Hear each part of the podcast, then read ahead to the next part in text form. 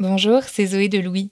Devenir parent, c'est ouvrir la porte vers une nouvelle vie pleine de changements et vers un nouveau rythme qui est parfois compliqué à gérer. Comment continuer à sortir après la naissance de son enfant et comment trouver des lieux appropriés? Evian, l'eau parfaitement adaptée aux besoins d'hydratation des bébés qui soutient ce podcast, a recensé avec l'aide de jeunes parents les adresses idéales à Paris, Lyon et Marseille pour sortir avec ses enfants. Evian soutient les nouveaux parents dans leur mode de vie et leur approche de la parentalité. Un peu comme Fête des Gosses finalement. Merci à Evian pour leur soutien et bonne écoute.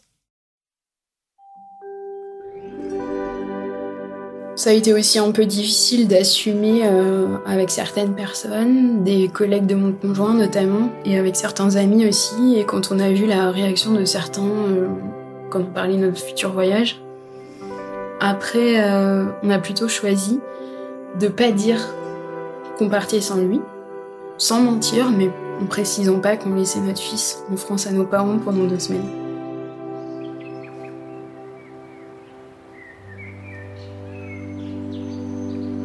Vous sentez ce petit parfum dans l'air?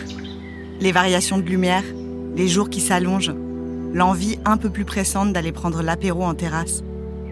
On est mercredi, vous avez peut-être fait un tour sur est-ce que c'est bientôt le week-end.fr et le site vous a répondu oui, c'est bientôt le week-end.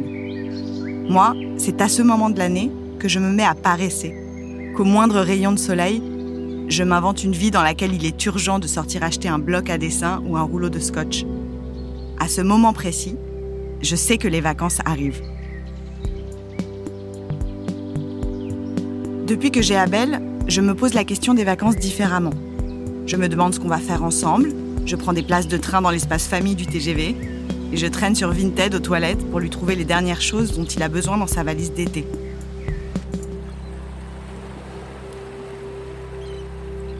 Un maillot de bain anti-UV, une casquette, des lunettes de soleil fiables, mais qui ne le feront pas ressembler à un coureur cycliste. Mais mon autre question, c'est aussi, est-ce que dans le mois d'août, je vais réussir à prendre quelques jours sans lui? Et je ne suis visiblement pas la seule à envisager de partir sans mon enfant. Selon un sondage réalisé par Harris Interactive en 2014, plus de la moitié des Français qui vivent sous le même toit que leur enfant sont déjà partis en voyage sans eux. Je me souviens de la première fois que j'ai laissé Abel à ma mère pour quelques jours de vacances. Elle m'a dit plusieurs fois Je ne comprends pas comment tu peux l'abandonner une semaine. Je précise que ça vient d'une personne qui est partie 15 jours à l'autre bout du monde quand j'avais 3 mois. Ça m'a fait culpabiliser, un peu, mais j'ai essayé de me convaincre que c'était une chance. Pour moi, de pouvoir m'octroyer ces quelques jours, et pour Abel de passer du temps avec une autre personne que ses parents. La première fois que l'on s'autorise à partir sans ses enfants, c'est toujours un dilemme. Est-ce que je suis égoïste? Est-ce que je vais lui manquer? Est-ce qu'il me le fera payer à mon retour? Est-ce qu'il va survivre? Mais pourquoi j'ai fait un enfant si c'est pour le lâcher à la première occasion venue? Pour ce dernier épisode de la saison, j'ai rencontré des parents qui sont partis le temps de quelques jours de vacances, loin de leurs enfants. Pour certains, c'est la force des choses qui a décidé pour eux, ou le besoin de se retrouver comme avant, avant d'avoir des enfants et que le temps ne leur appartienne plus. Et parfois, c'est la conséquence d'un éveil féministe. Je suis Marine Revol, bienvenue dans Fête des Gosses. Fête des Gosses Fête des Gosses Fête des Gosses.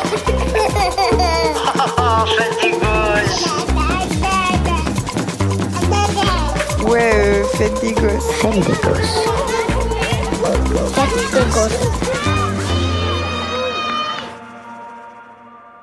La première fois euh, qu'on est parti en vacances sans enfants, euh, c'était très tôt, euh, puisque notre fils, donc il est né en janvier, et on est parti ensemble, mon mec et moi,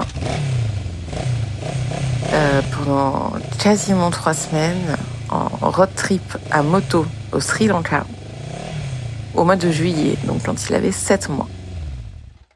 Certains couples, comme le mien, se construisent sur la joie de regarder Netflix avec un repas livré en moins de 20 minutes. D'autres ont besoin d'aventure. C'est le cas de Mélanie que vous venez d'entendre et de son conjoint. Elle a 36 ans et ils vivent à Montreuil en banlieue parisienne. Le besoin de se retrouver en couple ça a été le déclencheur qui leur a fait prendre la décision de partir sans leur fils. On a laissé notre fils à mes parents, qui n'habitent pas dans la même ville que nous. C'était en juillet, ils étaient en vacances, ils ont parti en vacances avec lui. Il faut savoir que pour mes parents, c'est les seuls petits-enfants. Donc voilà, ça paraît euh, super jeune. Enfin, il avait sept mois, on est parti longtemps et on est parti très loin. Mais on était à un moment de notre vie, on venait, on n'avait même pas 30 ans. Et ça, ouais, ça peut paraître égoïste hein, comme ça, mais en fait, on était vraiment en mode, on a besoin de passer du temps tous les deux, quoi. On a trop envie de passer du temps tous les deux. Euh, la grossesse, euh, d'avoir un tout petit bébé à la maison, euh, ben ça prend beaucoup d'espace. On était, on était un peu les premiers notre bande de potes à avoir des enfants. Du coup, on était, c'est un peu en mode, bon, on n'a pas envie, ça change notre vie partout, quoi. On veut avoir des enfants, mais qui s'insèrent dans notre vie aussi. Et du coup, il y a des trucs qu'on peut quand même pas faire avec eux, surtout quand ils sont tout petits. Et là, typiquement, bah, ça faisait hyper longtemps qu'on n'était pas partis tous les deux. Ça fait longtemps qu'on se connaît. On adore partir en vacances ensemble. On adore faire euh, du bateau ensemble, de la moto ensemble, partir en road trip, partir en van. Et on avait euh, vraiment trop envie de passer un moment tous les deux euh, sans la charge mentale d'un tout petit bébé. Alors nous, on adore voyager. On est plutôt en mode sac à dos, grands espaces, euh, prendre un minimum de choses et se laisser porter par les rencontres ou le voyage en soi. Mathilde aussi avait pris l'habitude de voyager avec son conjoint. En 2020, elle a 34 ans. Ils vivent à Strasbourg et n'ont pas encore d'enfants. Ils réservent alors des billets d'avion pour l'île de Vancouver au Canada, où ils doivent rejoindre des amis. L'idée, c'est d'aller les rejoindre et ensuite la destination nous fait vraiment rêver. On peut aller voir des orques et des baleines, profiter de la mer donc, mais aussi des montagnes, partir en randonnée euh, dans une destination hyper naturelle. Mais euh, quelques semaines après, c'est euh, le confinement. Et puis, on va aussi apprendre que j'attends un bébé. La date de terme, donc euh, supposée de la naissance du bébé, c'est la date exacte de notre départ pour le voyage au Canada. Donc à ce moment-là, ça nous inquiète pas plus que ça parce qu'on se rend compte que vu le contexte mondial, euh, le voyage il est un peu compromis et que euh, sûrement on va le reporter plus tard. Mais c'est vrai que moi je pensais être ce genre de maman capable de partir avec son bébé sous le bras, pas du tout envie d'arrêter de voyager parce que j'ai un enfant. En fait, quand notre fils naît, il a un gros problème de santé. Et, euh, il va être hospitalisé en néonat pendant un long moment. Et à ce moment-là, en fait, euh, il va avoir euh, beaucoup besoin de nous, collé sur nous, en proximité max, sur notre peau, en peau à peau.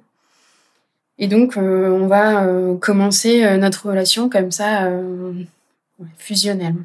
Et puis, les infirmières, en fait, sur place, vont beaucoup nous aider et vont aussi nous apprendre à nous séparer de notre bébé.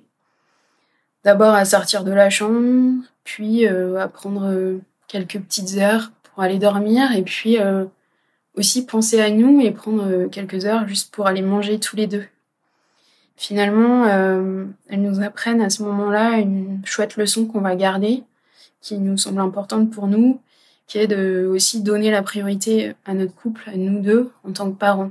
Début 2022, les frontières du Canada s'ouvrent à nouveau. Leur bébé a alors un an. À ce moment-là, on va appeler nos amis en se disant qu'on va s'organiser pour euh, se retrouver et euh, qu'est-ce qu'on bah, prévoir pour notre voyage assez vite. On va se rendre compte que hum, ils osent pas nous le dire de manière très concrète, mais ils imaginent pas notre voyage avec notre fils. Ils imaginent plein de choses avec nous deux, mais ils voient hum, que des complications. Tout leur paraît euh, difficile à organiser. Ils ont pas de lit, pas de siège auto, et euh, même dans la manière de voir les choses, euh, ils se disent que ça va être compliqué de respecter le rythme d'un bébé pour les siestes. Et puis, un deuxième aspect, c'est un aspect financier. Nous, on ne se voit pas prendre l'avion 12-13 heures avec notre petit sur les genoux. Et le prix du billet d'avion en plus, pour notre fils, euh, c'est un sacré budget. Tout ça combiné fait que finalement, assez rapidement, on décide de partir sans lui. Et on va partir deux semaines. C'est assez long, deux semaines. Et donc, euh, avant même de prendre le billet, on va euh, contacter nos parents respectifs et imaginer une solution une semaine, une semaine avec nos parents. Ce que me raconte Mathilde me rappelle les discussions sans fin avec le père d'Abel, juste avant que l'on s'autorise à laisser notre fils une semaine chez ses grands-parents pour la première fois. Il avait neuf mois, à peu près le temps que ça nous a pris de nous décider donc. C'était aussi un besoin de profiter et surtout, c'était inconcevable qu'on n'y aille pas en fait.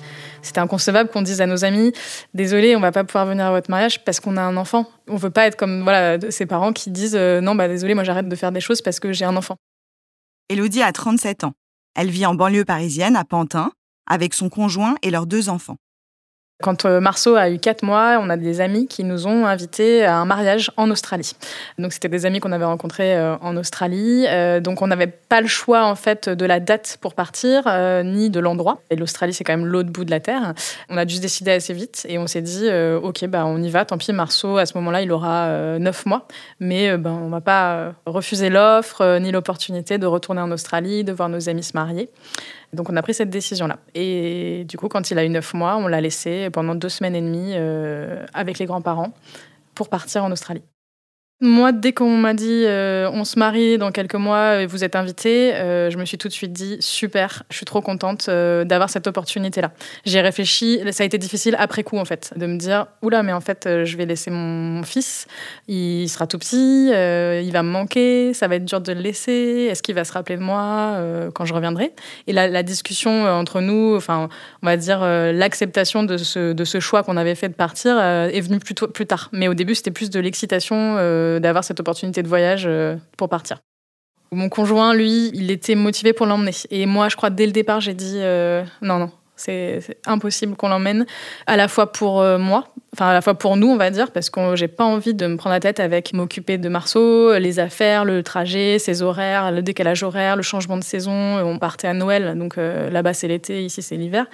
Et aussi pour lui, en fait. Enfin, je voulais pas, pour Marceau, le déraciner, lui imposer des trajets. c'est comme l'Australie. C'est 24 heures de trajet, donc c'est impossible. Donc voilà, pour moi et pour lui, en tout cas, j'ai décidé que non, dès le départ, on l'emmènerait pas. Depuis la naissance de mon premier enfant, j'ai décidé, je l'acte aussi au quotidien, c'est je veux pas me sacrifier et je veux pas être enchaînée euh, un rôle uniquement de mère. Depuis le début, j'avais décidé que oui, ça serait difficile de partir, mais que clairement, je n'allais pas m'empêcher de le faire. Ni ça, ni d'autres opportunités plus tard, de voyage, euh, d'épanouissement euh, en dehors de ma vie avec mon fils. Certes, c'est ambivalent, c'est-à-dire on, est, on a peur de le laisser, ça crée du stress, mais tant pis. C'est le prix à payer pour profiter ensuite du voyage, de la liberté, de la vie d'avant, en fait.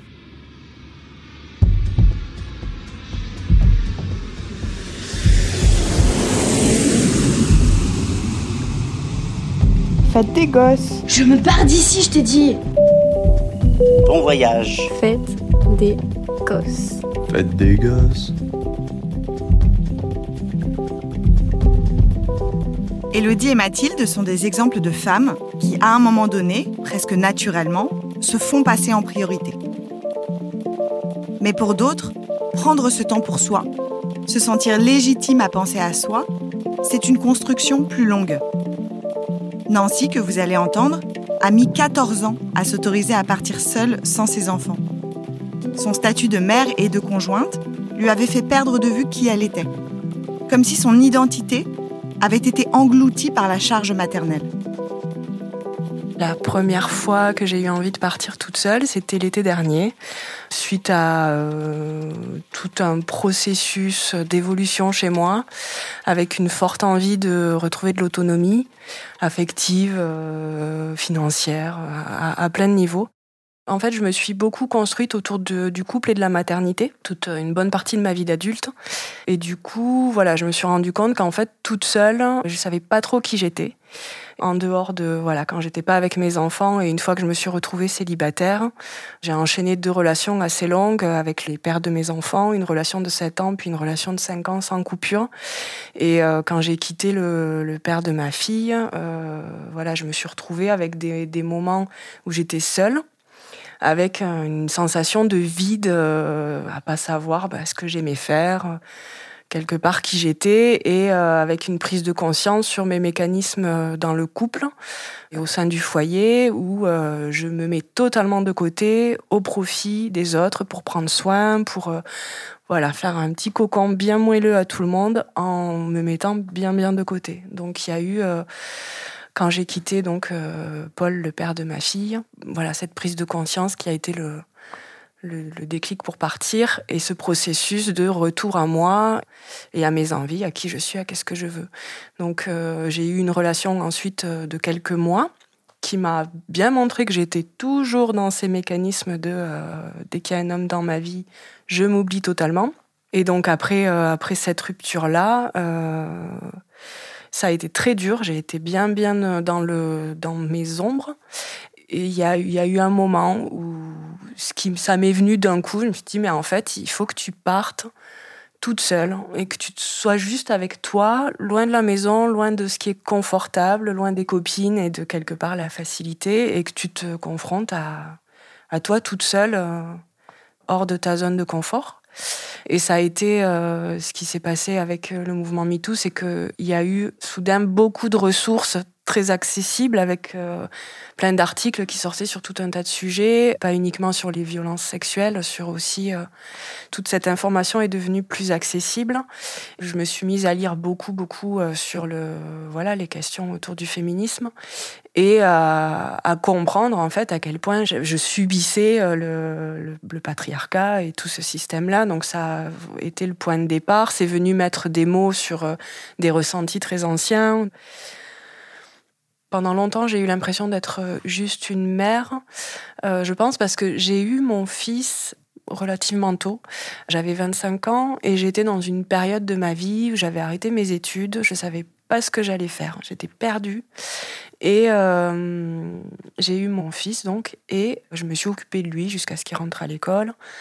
Ensuite, j'ai eu ma fille, je me suis occupée d'elle jusqu'à ce qu'elle rentre à l'école et j'ai fait la même chose avec ma dernière. Donc il y a eu vraiment beaucoup d'années où j'étais mère au foyer et où j'ai mis de côté cette question du euh, qu'est-ce que je vais faire euh, comme boulot, qu'est-ce que et la maternité, ça m'a permis aussi de pouvoir mettre cette question de côté et ça m'a donné un rôle dans la société euh, qui était quelque part confortable parce que j'étais dans une case. J'étais plus perdue à pas savoir alors qu'est-ce que tu fais dans la vie? Ben je sais pas, je cherche, je cherche, je me cherche quoi. Et donc, du coup, il y a eu euh, toute cette période de, la maternité où, euh, qui était confortable parce que, euh, voilà, je pouvais dire, je suis mère au foyer, je m'occupe de mes enfants et, ah d'accord, ok, ça, c'est une bonne réponse, c'est validé. Nancy vit dans le Tarn. Elle a tracé une ligne droite sur la carte et a choisi de partir en Bretagne, une destination assez différente et assez lointaine pour s'extraire de son quotidien. Je suis partie au-dessus de Quimper, à Saint-Ouen, donc c'est en pleine campagne. C'était très vert comme endroit. Et donc c'était une tiny house qui avait. Euh, la personne qui me louait euh, avait vécu dedans. Et c'était très beau. Le lieu même était vraiment très ressourçant. Et après, tout autour, il y avait euh, la possibilité d'aller à la plage, à la mer. C'était pas très loin. Donc après, il y avait des, des forêts aussi. Donc j'ai fait des balades en forêt, des balades. Donc ça c'était un cap aussi parce que euh, j'adore me balader en forêt, mais c'est des choses que j'ai du mal à faire seule, à initier. Et puis c'est des... je me sens pas forcément très en sécurité. Donc ça c'est aussi un petit cap de me faire euh, une randonnée en forêt toute seule. Il y a eu voilà plein de petits passages un peu de ouh ça c'est j'avais jamais fait euh, et, et, qui m'ont fait gagner confiance en moi aussi sur mes capacités à faire seul.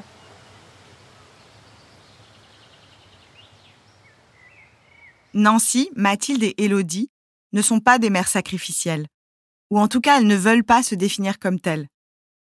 Mais au moment de partir, elles se sont malgré tout retrouvées dans les mêmes ambivalences que moi.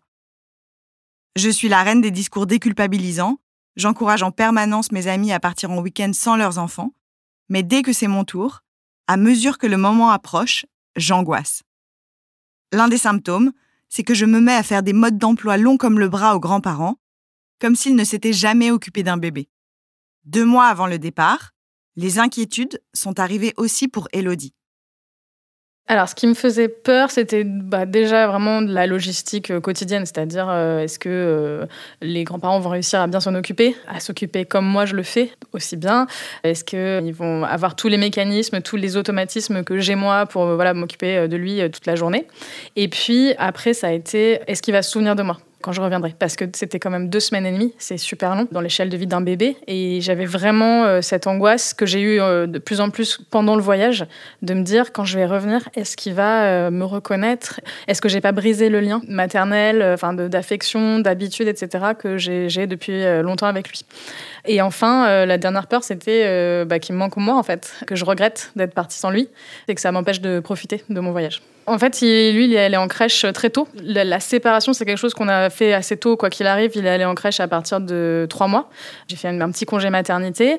D'ailleurs, quand on a décidé de partir, voilà, il avait quatre mois, donc c'était vraiment euh, récent. J'avais une relation très bien avec lui, mais pas euh, ancré sur le long terme. Je veux dire, euh, quatre mois, on, voilà, on, est encore dans la construction de l'attachement, je pense, à ce moment-là.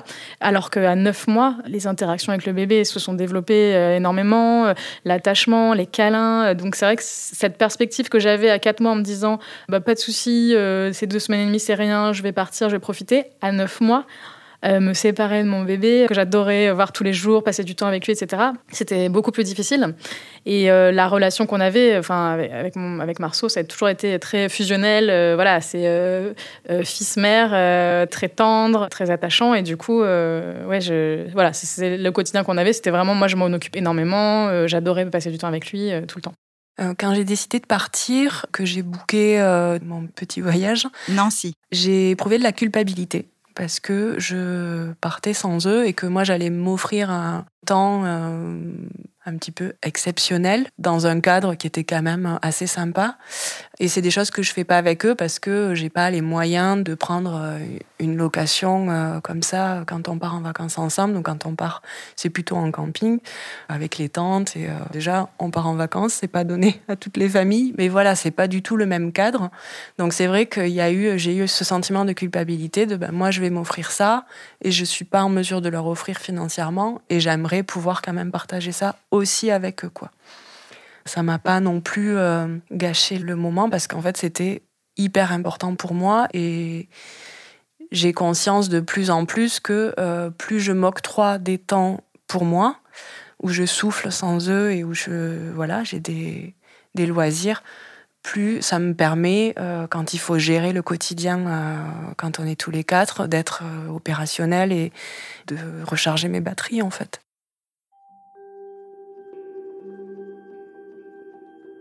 La culpabilité que décrit Nancy, ou les inquiétudes liées à la séparation et à l'organisation, ce ne sont pas les mêmes enjeux selon que l'on a un bébé de 9 mois ou un préado de 12 ans.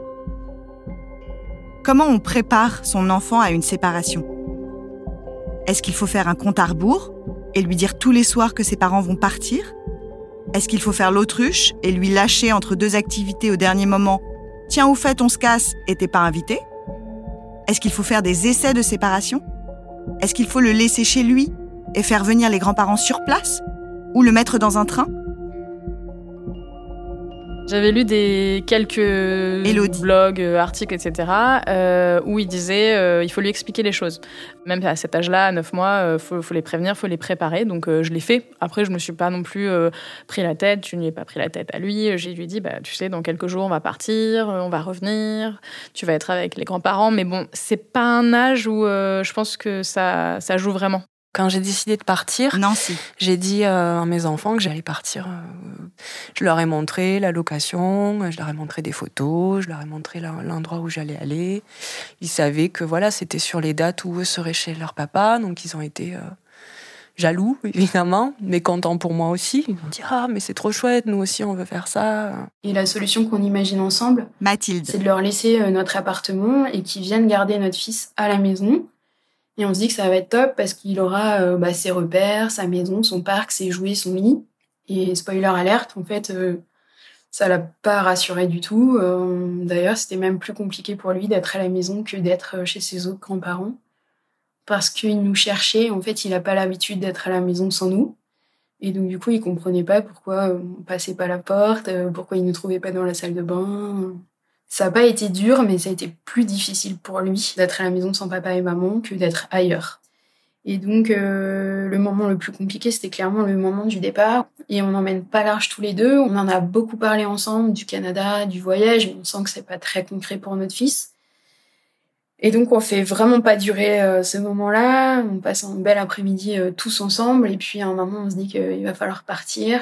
On lui explique qu'on va partir. On utilise bien notre phrase magique qui est imprimée chez nous et chez lui. Papa et maman reviennent toujours on garde nos larmes jusqu'à la voiture où là on, on se dit bah voilà c'est ça y est on n'a pas de contact avec lui pendant deux semaines le, moment de séparation, le dernier câlin, je crois qu'il est parti à la sieste à ce moment-là, donc ça tombait bien. Mais euh, faut pas regarder derrière soi en fait. Faut se dire, euh, allez, euh, c'est quoi la prochaine étape? Bah, C'est l'aéroport et, l'avion et le voyage qui est super qui nous attend, mais euh, on regarde pas en arrière quoi. Et surtout, on se dit pas, euh, et s'il m'arrive quelque chose là-bas et que je reviens pas, et s'il lui arrive quelque chose pendant que je pars, enfin, faut pas penser à tout ça. Sinon, on part pas en fait. Le départ n'a jamais été le moment le plus dur pour moi. Le pire, c'est quelques heures après. La première soirée et la première nuit sans mon fils, je ressens toujours une espèce de perte d'équilibre. Un vide du dimanche soir un peu plus intense que d'habitude. Exactement comme Nancy.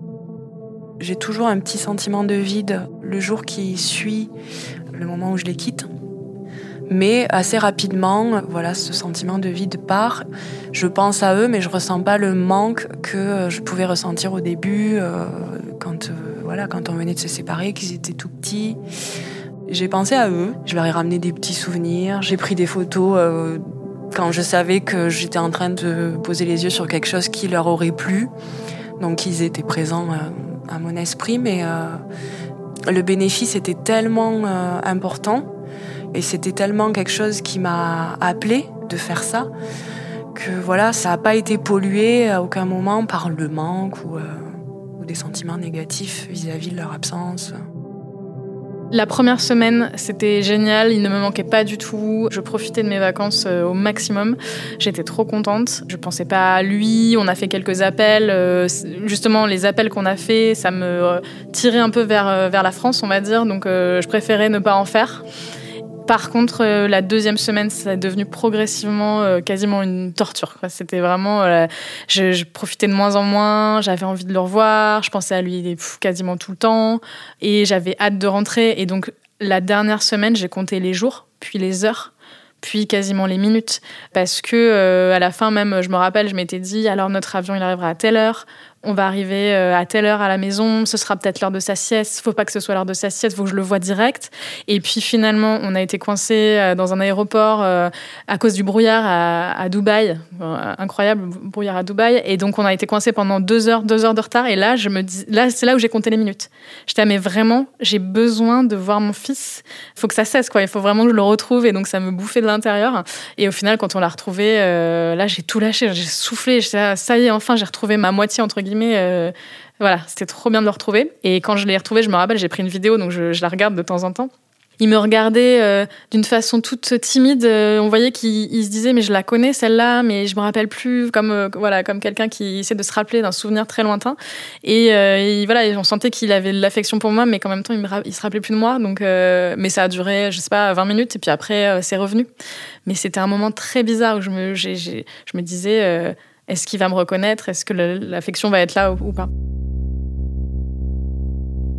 Le manque, ça n'est pas le seul sujet qui bouscule quand on part sans ses enfants. S'ils ne sont pas là, cela veut aussi dire que tout le quotidien change. Sans enfants, il n'y a plus d'horaire, plus de sieste, plus de tunnels, bain, dîner, coucher. L'espace et le temps sont vides de toute contrainte. J'ai eu plusieurs moments pendant mon séjour, euh, notamment en fin de journée, où euh, je me rappelle d'une fois où j'étais à la plage. Et euh, je me suis retrouvée sur la plage, il était 19h, euh, j'avais pas vraiment faim. Et j'étais comme ça à me dire, mais bon, du coup, là, t'as personne, euh, elle est occupée, t'as pas le repas, ça peut attendre, il n'y a pas les douches et la, la folie du soir après l'école, enfin le, le, rythme qui est imposé par voilà la vie de famille. Du coup, c'est quoi qui déclenche le départ, le, euh, la suite? Et je me suis vraiment euh, retrouvée avec un, un, petit peu bête, quoi, avec une espèce de sentiment de ok, c'est quoi mon envie? Et, de me rendre compte à quel point j'étais déconnectée de, de mes envies à moi et de ma vie est calée sur le rythme de l'école, sur euh, les activités, sur je, suis tout le temps en train de m'adapter leur rythme à eux et, et, les moments où je les ai pas, c'est toujours un petit peu ok. Donc j'ai soit un week-end entier à moi où, j'ai quand même toujours un peu cette espèce de sentiment de vide et de ok j'ai envie de faire quoi. Du coup il manque cette espèce d'impulsion de bah oui ensuite là il faut que je prépare le repas il faut que je les envoie à la douche il y a les devoirs il y a euh, tel truc à faire euh, quand ils sont pas là il y a pas ça. Et du coup j'essaie vraiment d'appréhender ce, ce truc là ce vide parce que je me dis que il y a un moment où ils vont partir quitter le nid et où je serai tout le temps seule. Enfin, sauf si d'ici là un, compagnon pointe son nez, mais en tout cas, euh, j'ai pas non plus envie de combler le vide euh, autrement. quoi. J'ai envie d'arriver à l'appréhender ce vide et que ce soit euh, et, vraiment de retrouver moi. Qu'est-ce que qu'est-ce que j'ai envie de faire Qu'est-ce que je veux pour moi le, le, dernier jour, je suis allée à la plage avant de rentrer et j'ai fait un, petit point et il y a vraiment eu un, moment où euh, ça m'a effleuré de pas rentrer. Où je me suis dit, mais c'est tellement... Euh, j'ai eu euh, toute la semaine... c'était calme, hein, c'était serein et j'étais à, mon rythme. Et du coup, je me suis dit, mais c'est tellement bon, en fait, de juste euh, voilà, suivre le cours des choses, là, tranquillement. Et du coup, ça m'a effleuré assez rapidement. Je me suis dit, mais n'importe quoi. En vrai, je ne pourrais pas faire ça. J'ai pas vraiment envie, en plus. J'adore mes enfants, j'aime vivre avec eux. Mais c'est vrai que cette folie-là du rythme euh, qui nous est imposée par le quotidien, c'était très agréable de ne pas le subir. Et j'ai pu euh, appréhender la vie sans enfant, en fait bon voilà, je me suis, ça m'a traversé et j'ai pas culpabilisé d'avoir ressenti ça parce que voilà, euh, j'ai quand même un petit peu avancé sur euh, cette histoire de mère sacrificielle et euh, et je sais que voilà, je m'autorise quand j'ai des pensées comme ça un peu de de ras-le-bol ou de ah si j'avais pas d'enfant, bon ben voilà, je culpabilise plus. Si on n'avait pas ça, ça serait pas possible du tout. Il y a quand même une relation de Mélanie. à la fois de confiance dans les parents et notamment quand ils sont tout jeunes bébés parce que c'est difficile de laisser son bébé à quelqu'un euh, quand on voilà on a l'impression un peu que il y a que nous qui savons s'en occuper. Mais en fait moi je pense que c'est aussi très positif pour tout le monde de leur montrer qu'en fait il y a d'autres manières d'éduquer des enfants que ce soit ma belle-mère ou, mes parents ils font différemment que nous et c'est très bien. Moi je trouve que voilà quand ils sont chez eux bah, c'est les règles de chez eux. Et quand ils sont chez nous c'est les règles de chez nous et le mode de fonctionnement de chez nous on n'est pas seul responsable de l'éducation de nos enfants hein. il n'y a pas que les parents il n'y a pas que la mère qui est responsable il y a toute une écologie autour. Il y a autant euh, l'école, les copains, etc. Et aussi euh, bah, les grands-parents. Et nous, pour nous, les grands-parents, on vient de deux familles euh, où nous-mêmes, nos grands-parents étaient hyper importants. Moi, je suis toujours partie en vacances avec mes grands-parents. Et j'ai adoré ça. Quand j'étais enfant, je passais un mois avec mes grands-parents maternelle en Corse. C'était idyllique. Et je passais un mois chez ma grand-mère en Italie et, et c'était trop bien, quoi. Enfin, moi, c'est mes meilleurs souvenirs de vacances. Enfin, c'était génial. Et nous, on a en plus le côté où, enfin, voilà, c'est, en fait, on essaye de partager, de dire, on passe du, du temps euh, euh, ensemble, on passe des vacances ensemble, tous les quatre en famille. Et parfois aussi, on les laisse euh, pour que eux ils passent leurs vacances de leur côté et nous partir de notre côté, donc soit seuls, soit à deux. Mais je vois aussi que plus le temps passe et le fait qu'ils grandissent, c'est plus difficile qu'avant de les quitter. En fait, c'est vrai que quand ils étaient tout petits, il y avait un peu ce côté, bon, pas mal de contraintes, les contraintes du tout petit, et ça me faisait vraiment du bien de prendre une pause de ça quand ils sont tout bébés, il y a un côté où on s'en occupe beaucoup, beaucoup, quoi, au quotidien. Et parfois, on a besoin d'un vrai break, quoi. Alors que maintenant qu'ils sont plus grands, ils sont beaucoup plus indépendants et qu'on fait aussi plus de choses en commun. Euh, on peut faire du vélo ensemble, on peut faire des randos ensemble, on peut, voilà, on va à la plage, on peut visiter, euh, on peut se balader dans les dans la ville, aller au resto, manger des glaces, enfin, aller aussi au, au, musée. Plus ils grandissent et plus on partage aussi des choses avec eux et euh, j'ai plus de mal maintenant à les quitter pour les vacances. J'ai moins envie en fait. J'ai vraiment ce truc où je me dis mais en fait euh, plus le temps passe et plus j'ai envie de passer mes vacances avec eux. Et je pense qu'il y a plusieurs raisons à ça. Il y a le fait que moi j'ai grandi, que comme j'ai dit quand j'ai eu mon fils, j'avais même pas 30 ans et qu'il y avait un truc de maturité que j'avais pas à l'époque, où j'étais encore un peu en mode je veux vivre comme à 25 ans et, et je suis pas prête à être une adulte, quoi. Alors que maintenant j'ai 37 et que je suis plus prête à être l'adulte, je pense. Il y a le côté vraiment les enfants qui grandissent et qui, développent leur personnalité et, juste passer du temps avec eux, c'est trop génial quoi. moi je, suis fascinée par euh, les voir grandir et, euh, et c'est vraiment un plaisir quoi. De, ils m'apportent énormément de joie et, et, ils sont drôles, ils sont sympas et je trouve que la vie elle est plus rigolote quand ils sont là que quand ils sont pas là quoi.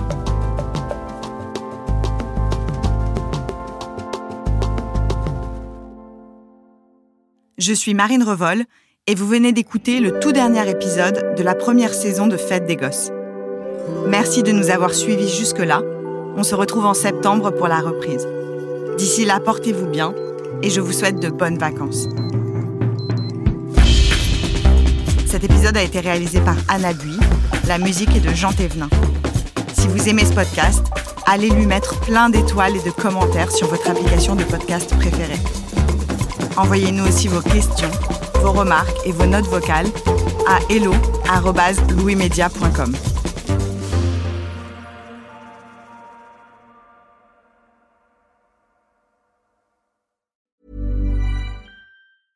Flexibility is great. That's why there's yoga. Flexibility for your insurance coverage is great too. That's why there's United Healthcare Insurance Plans. Underwritten by Golden Rule Insurance Company, United Healthcare Insurance Plans offer flexible, budget friendly coverage for medical, vision, dental, and more. One of these plans may be right for you if you're, say, between jobs, coming off your parents' plan, turning a side hustle into a full hustle, or even missed open enrollment. Want more flexibility? Find out more about United Healthcare Insurance Plans at uh1.com. Planning for your next trip? Elevate your travel style with Quince. Quince has all the jet setting essentials you'll want for your next getaway, like European linen, premium luggage options, buttery soft Italian leather bags, and so much more. And is all priced at 50 to 80% less than similar brands. Plus, Quince only works with factories that use safe and ethical manufacturing practices. Pack your bags with high-quality essentials you'll be wearing for vacations to come with Quince. Go to quince.com/pack for free shipping and 365-day returns.